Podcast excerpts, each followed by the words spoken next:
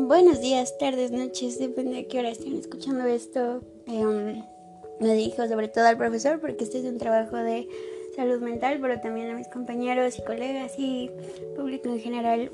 Bueno, este día vamos a hablar de los trastornos de personalidad y los diferentes tipos y vamos a empezar con, con la definición de estos trastornos y bueno, se define como un patrón permanente, inflexible, de comportamiento que se aparta sustancialmente de las expectativas sociales y culturales. Tiene un inicio en la adolescencia o principios de la edad adulta. Es estable a lo largo del tiempo y comporta malestar o prejuicios para quien lo padece.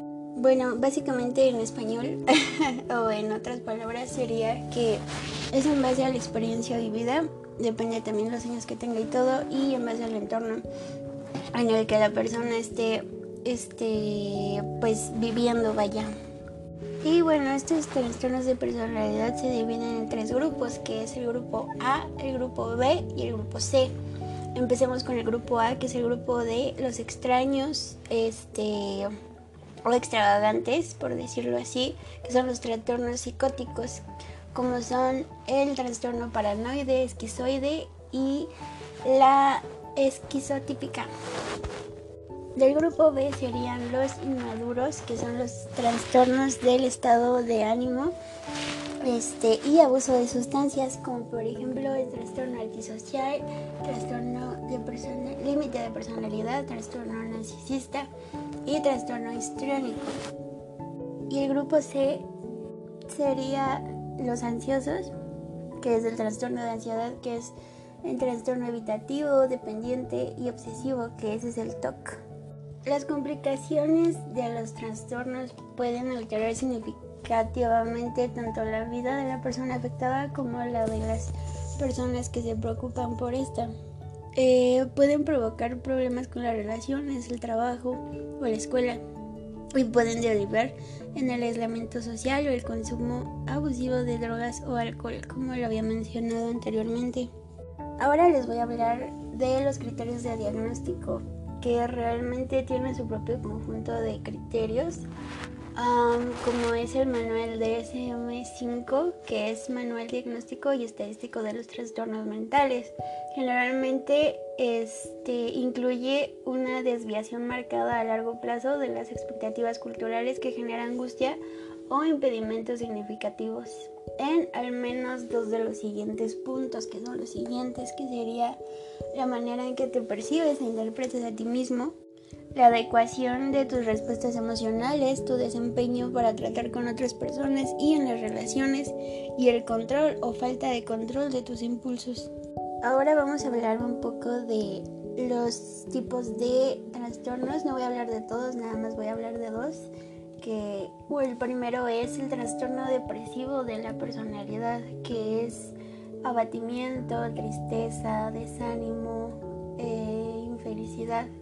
Y como decía anteriormente, el autoconcepto basado en creencias, este, inutilidad, baja autoestima, autocrítica y realmente este trastorno se caracteriza por la incapacidad de relajarse y disfrutar la seriedad y la falta del sentido del humor. Físicamente la persona refleja su estado de ánimo presentando una postura hundida, expresión facial deprimida e incluso vacía. Sus expectativas para el futuro son negativas y no cree que las cosas puedan mejorar. Ahora voy a hablar del trastorno obsesivo compulsivo de la personalidad, que es muy común en que no debería ser así porque pues es algo que deberíamos controlar de cierta manera que estas personas de forma general presentan una dedicación excesiva al trabajo y la productividad, pueden llegar a trabajar durante mucho tiempo en tareas rutinarias, dejando en segundo plano las actividades de ocio y las relaciones personales. Em, realmente las pueden afectar porque son reacios a, a delegar tareas en los demás a menos que estos se sometan su forma de hacer las cosas, porque todo lo tienen que hacer súper perfectísimo. O sea, pero el perfeccionismo puede llegar a interferir seriamente en sus tareas, por lo que no llegan a terminar un proyecto por no cumplir sus propias exigencias. Y este es un patrón de rigidez y preocupación, como les decía. esto nada más es como una probadita de todos los trastornos de personalidad, que sí son bastantes, como yo los ya mencionados hace un buen rato.